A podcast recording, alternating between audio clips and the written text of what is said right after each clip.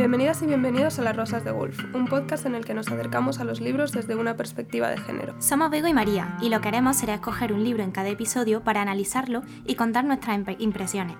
Antes de nada, nos gustaría agradeceros a todos la acogida del primer podcast. Estamos súper, súper contentas. Muchísimas gracias por vuestro apoyo y por vuestros comentarios. Así que nada, aquí estamos de nuevo para hacer un nuevo capítulo y, por supuesto, con un nuevo libro que os traemos.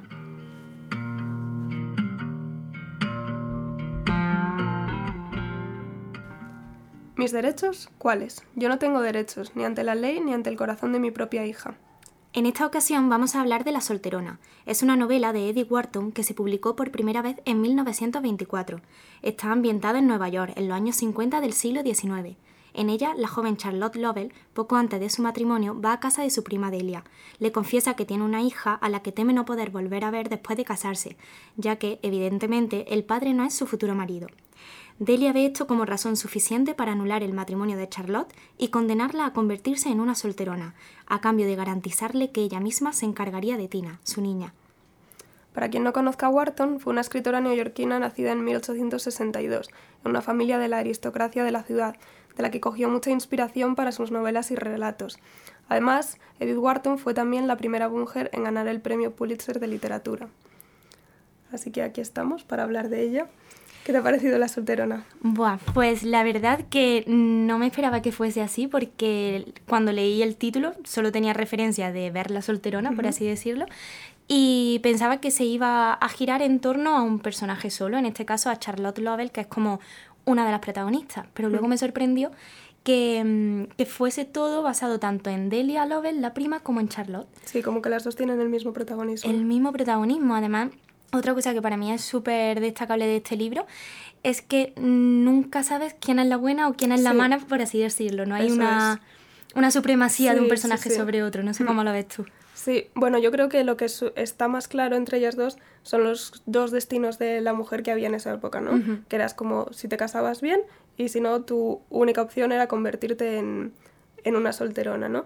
Y mm, algo que me ha resultado muy curioso es eso que habla mucho Delia, que es si tú te casas con un hombre rico, es cuando tú obtienes la libertad para hacer todo lo que quieras. O sea, mientras tú tengas la casa ordenada, ¿no? Te encargues de los niños, ¿no? Y cumplas tus deberes como esposa, pues el resto del tiempo lo puedes dedicar a, a lo que tú quieras, ¿no?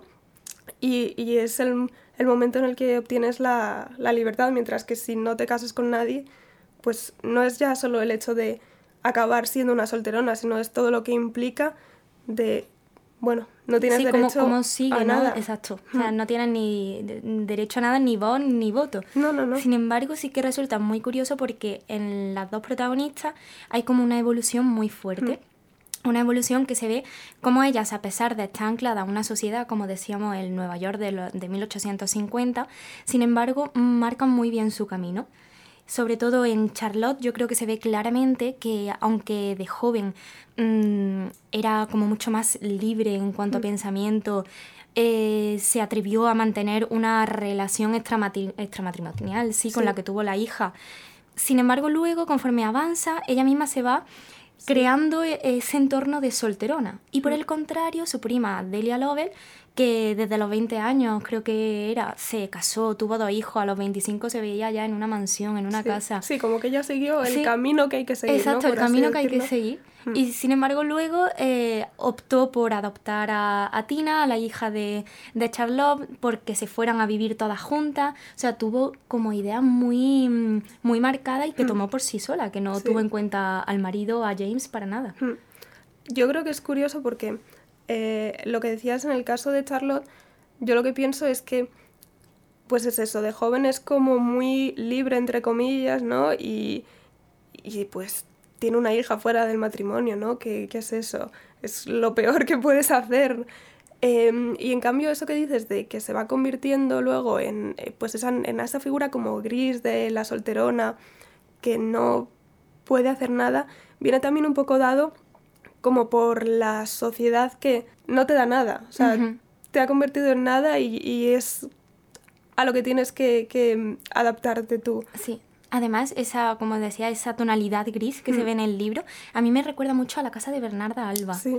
eh, esa, esa casa de mujeres, ¿no? Donde todo es muy recto, muy estricto, hay que seguir un camino, te preocupas de, de lo que dirán. De hecho, hay una, una parte del libro en la que Delia Lovell dice, me preocupa el qué dirán, qué ocurrirá, qué pasará. Siempre tienen en la cabeza eh, la, la, ventana ajena, ¿no? Cómo, cómo los miran desde fuera. Y yo digo, madre mía, ¿cómo se vería en aquel entonces una casa de mujeres donde Tina es adoptada, eh, ella cree que su madre es la que realmente es su tía y viceversa. Es una situación claro, porque además a Tina se la adopta pensando, o sea, nadie sabe de quién es hija realmente, se piensa que es una niña que apareció un día en, no era un orfanato, era en, la casa de, los criados y tal. Y nadie sabe de dónde viene, o sea, no, no tiene padres, no tiene nada. Y, y claro, Delia habla de, mm, de, ese miedo a pensar un poco de quién creerán que es la hija, ¿no? Que es suya, que la tuvo en algún momento, que la tuvo su marido con otra mujer y ella en un acto pues de bondad es quien decide adoptarla por, por pues por bondad, sí. Sí, por bondad, pero también, fíjate, por su apellido bueno, no su apellido, el, de, el del marido, porque era la familia Ralston, la, una de las más importantes de Nueva York. Y entonces lo que quieren es como, también mira esa caridad, mira lo bondadosa que soy, claro, la imagen, la, imagen, la honra, que no se vea que es hija de Tina, porque si no la imagen puede estar manchada de la familia. Mm. Al final es como, como todo tapar, tapar mm. un poco y aparentar, ¿no? Sí, que incluso Charlotte es quien hace eso, que pues lo mismo, en contraste con esa idea un poco más eh, liberal de su juventud, em, es ella misma quien quiere evitar a toda costa que su hija cometa el mismo error que ella y la espera toda la noche a que llegue de la fiesta para asegurarse de que no se va a pasar la noche con un hombre y que va a acabar igual que acabó ella, teniendo una hija pues fuera del matrimonio y luego todas las consecuencias que, eso tiene. Exacto, y frente a esto se ve una Delia más relajada, mm. que le permite a Tina que tome más sus decisiones, que está ahí como de intermediaria entre Tina, se ve a una Tina eh, perdón, a una Charlotte mm, preocupada por, por, su hija, pero desde un punto de vista de que sea intocable, mm. de que en ningún momento se fije en un hombre porque yo creo que tacha un poco de irracional a la mujer. O sea, como ella se vio a sí misma como irracional de joven por hacer lo que hizo, algo que no es absolutamente nada malo, pero en aquel momento sí, pues eh, tiene la duda o el miedo de que su hija siga esa irracionalidad y se vaya pues con cualquier otro hombre y le suceda lo mismo, que quede relegada toda su vida a la mm, soltería. Claro, porque yo creo que Charlotte es lo que no quiere es eso, ¿no? Ella se ha tenido, porque lo que ocurre es que eh, Delia acoge en su casa a Tina como si fuera una hija suya más y llega un momento en que Charlotte también se va a vivir con ellas. Pero claro, Tina no sabe.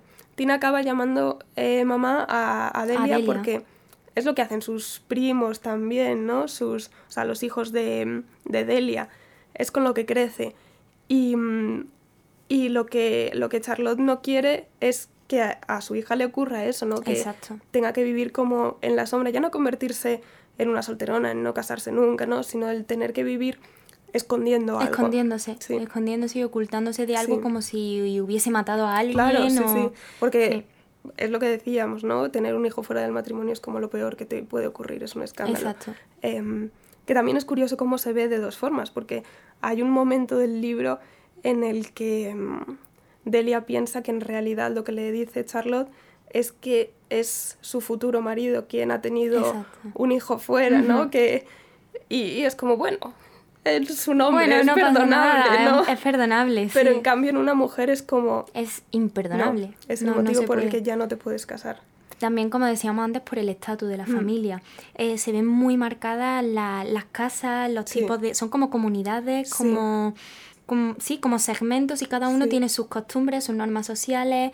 Y como eh, características muy en común. Muy lo que dice, Los Raston son de tal manera. Los no sé qué son así. Sí, y Delia, siendo Lovell, aunque luego hmm. ya al casarse fuese Ralston, parece como que quiere aspirar a ser Ralston porque socialmente está por encima. Entonces, todo lo que esa familia le ofrecía, ella quiere llegar a eso. Y y asumir que su prima ha tenido como un escándalo amoroso con otro chico, eso supone eh, la mancha, ¿no? Eh, bajar. Sí, sí. sí, sí.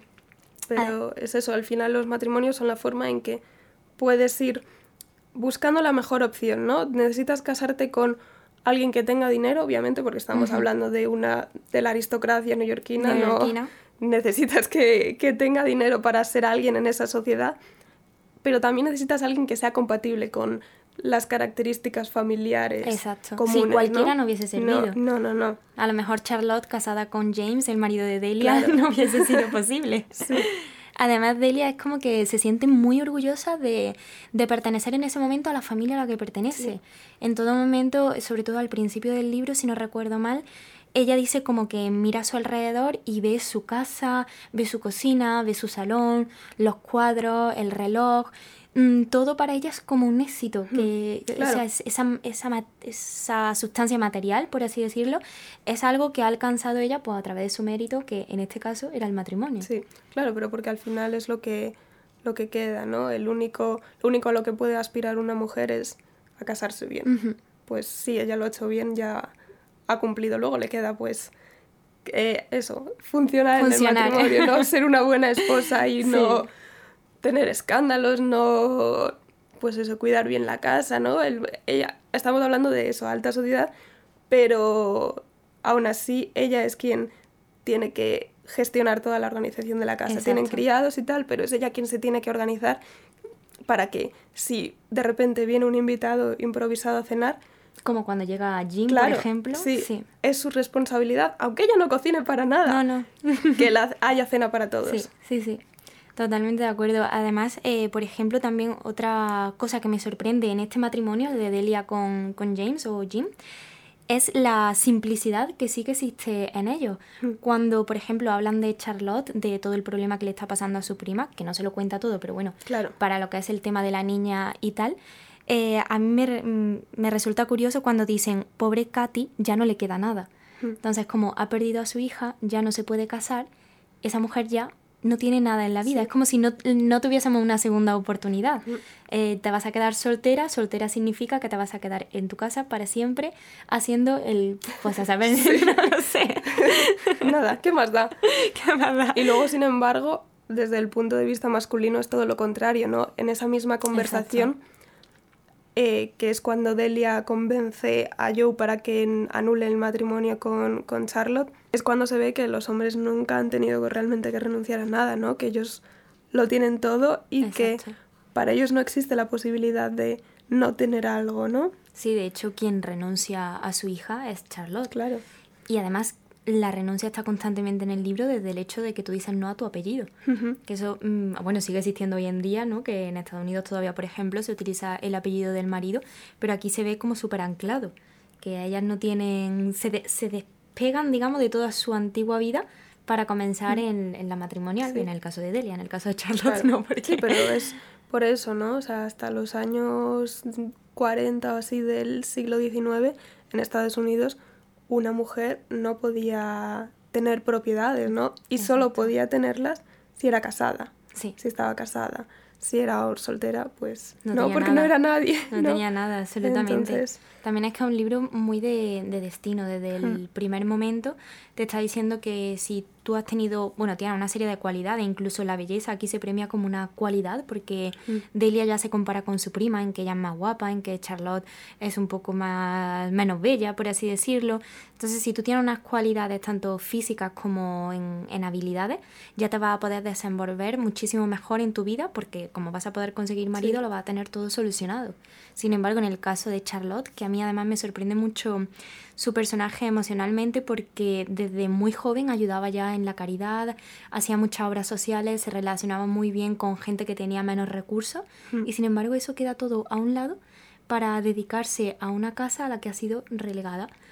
Entonces veo como que está marcado desde el primer momento hmm. su destino, por así decirlo. Sí, pero al mismo tiempo es lo que decías al principio tú antes, ¿no? Que es un libro en el que no hay ni buenos ni malos. Mm, yo había veces que o sea, a mí Charlotte me daba verdadera pena, ¿no? Lo que tenía que estar sufriendo de estar viviendo ahí con, con su prima, con su hija, y en ningún momento poder decirle, oye, que tu madre soy yo, ¿vale? Sí. Tener que también te preguntas, ¿por qué? ¿Por qué? Eh, o sea, yo a veces que digo, ¿de dónde viene esa presión? Mm. Yo entiendo que mm, somos incapaces, creo, de ponernos en la situación de ella. Por mucho que queramos empatizar, no es lo mismo el día de hoy que, que en 1850, eso es imposible. Pero intento todo lo que puedo ponerme en su situación y digo, ¿de dónde vendría tal presión? ¿Sería la sociedad? ¿Sería su propia mente? ¿Sería mm, la doble moral, incluso de yo sí que quiero decírselo pero no puedo?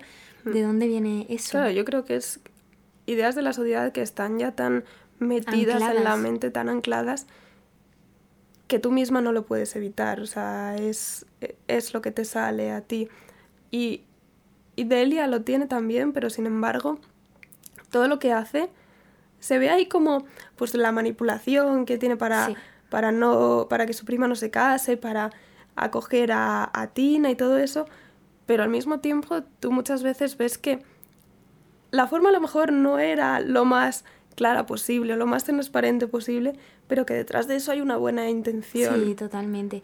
Al final, eh, lo comentábamos en el, en el episodio pasado, son libros de sororidad. También lo que buscamos a la hora de, de, daros a vosotros, los que nos estáis escuchando, la opción de, de leer este tipo de libros, es que son libros de sororidad, que tratan a las mujeres desde todas las perspectivas y que intentan comprenderse entre ellas.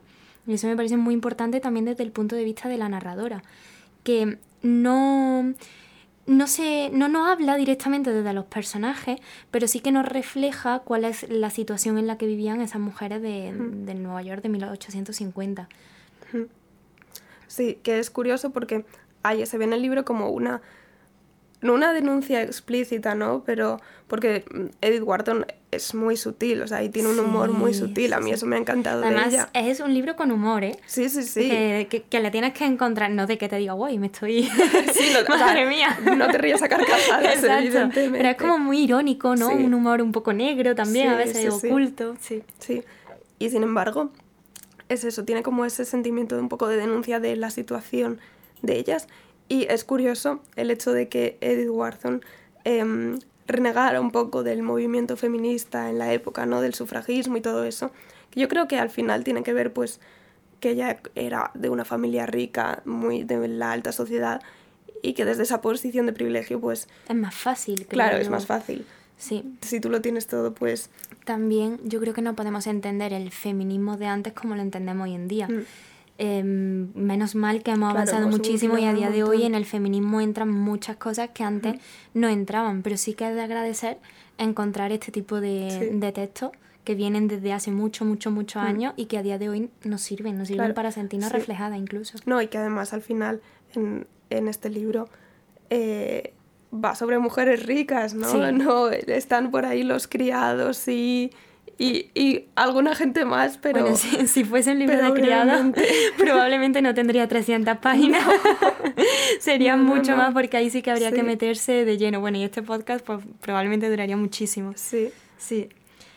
Luego también una cosa que, que me sorprendió mucho del libro es que para Delia, al final, porque, bueno, Charlotte le cuenta que mm, el padre de su hija es Clem Spencer, ¿no? Que es de quien Delia realmente había estado enamorada en su juventud, pero con quien no se había podido casar porque no era el adecuado, ¿no? Tenía una vida como muy eh, libertina y, no era un marido, no. no.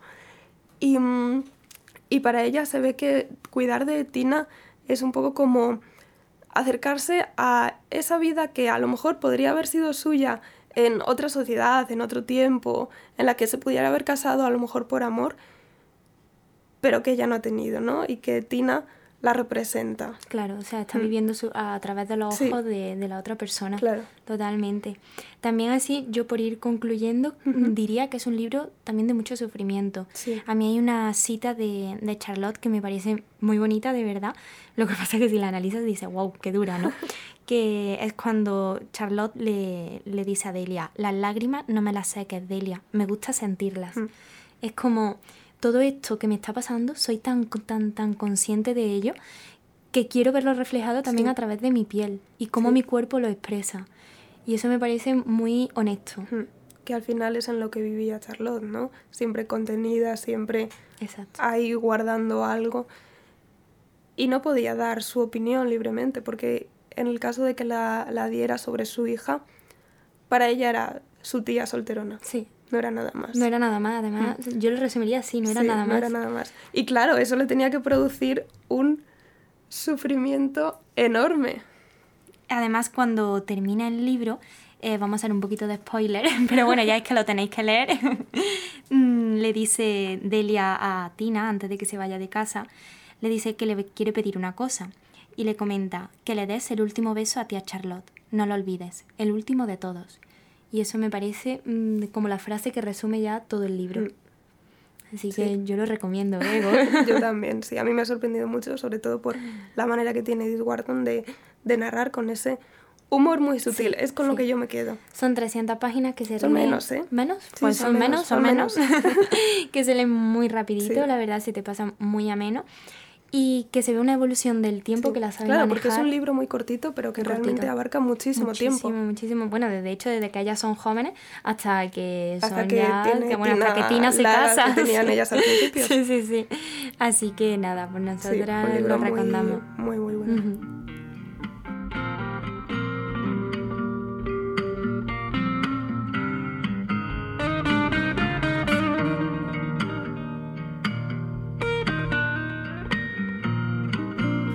Pues ya está, aquí estamos otra vez. Se Sí. acabó lo que se daba. Sí. Esperamos muchísimo que, que os haya gustado, Sí. que lo hayáis Y disfrutado. nada, muchas gracias por escucharnos otra vez, a María y a mi voz catarrosa de hoy. Bueno, esperemos que se haya escuchado mejor que la primera vez, que hemos tenido ayudita, hay que decirlo. Así que nada, estamos en, en Claro. Instagram con las rosas de Wolf y nos podéis es. escuchar cuando queráis. Y si tenéis alguna recomendación para, para el próximo episodio o, mm, O no para el próximo episodio, pero claro, De lo que queráis. pues ahí estamos para, para todo. Pues nada, muchas gracias.